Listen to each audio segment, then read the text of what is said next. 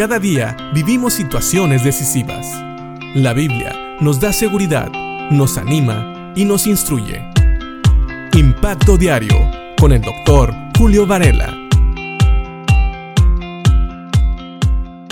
Santiago ya ha demostrado que una fe sin obras es una fe muerta, por lo tanto no es una fe que salva.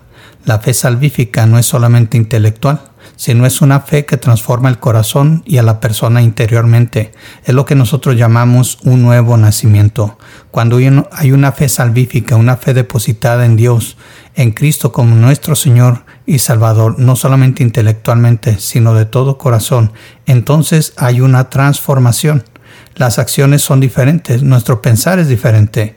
Por eso Santiago en el capítulo 2 de su carta nos dice en el versículo 21, ¿no recuerdas que nuestro antepasado Abraham fue declarado justo ante Dios por sus acciones cuando ofreció a su hijo Isaac sobre el altar? Ya ves, su fe y sus acciones actuaron en conjunto, sus acciones hicieron que su fe fuera completa. Esto es lo que nos dice la nueva traducción viviente y está hablando de un ejemplo bíblico de una fe verdadera. Dios le pidió a Abraham que ofreciera a su hijo Isaac, su único hijo, como sacrificio. Y dice la palabra del Señor, si vamos a leer ahí, que Abraham tomó a Isaac y caminó por días hasta el monte donde lo iba a ofrecer. Pero una vez que él estuvo dispuesto a ofrecer a su hijo, Dios lo detuvo. Pero sabemos, porque la Biblia lo dice, que él estaba dispuesto a matar a su hijo. En Hebreos capítulo 11 después leemos que él creía que Dios era capaz de levantar a su hijo de la muerte y por eso él estaba dispuesto a ofrecerlo a Dios. Como puedes ver, esta es una fe que actúa. Esta es una fe que mueve, una fe que pone no solamente el intelecto, sino toda su esperanza y todos sus sentimientos y todo su ser en Dios. Así que ese es el tipo de fe que Dios quiere que tengamos. No solamente creamos intelectualmente, sino busquemos que la fe nos transforme y nos lleve, nos mueva a hacer cosas increíbles para Dios, cosas que puedan parecer locura, pero que si son la voluntad de Dios es precisamente lo que debemos de hacer.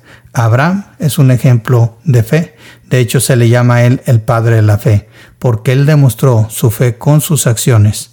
Aunque no fue salvo por las obras, demostró la fe verdadera a través de las obras.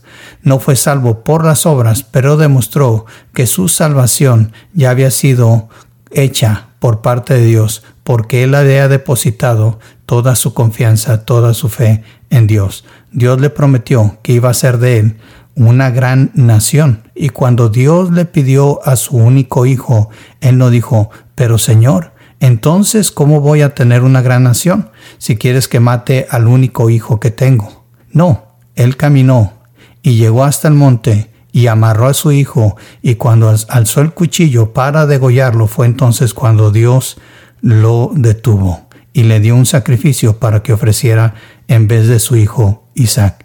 Es interesante leer esta historia, porque a veces nosotros queremos y pensamos que Dios va a suplir, que Dios nos va a detener inmediatamente, cuando a veces Dios nos va a permitir caminar un largo trecho antes de enseñarnos lo que Él realmente quiere que hagamos.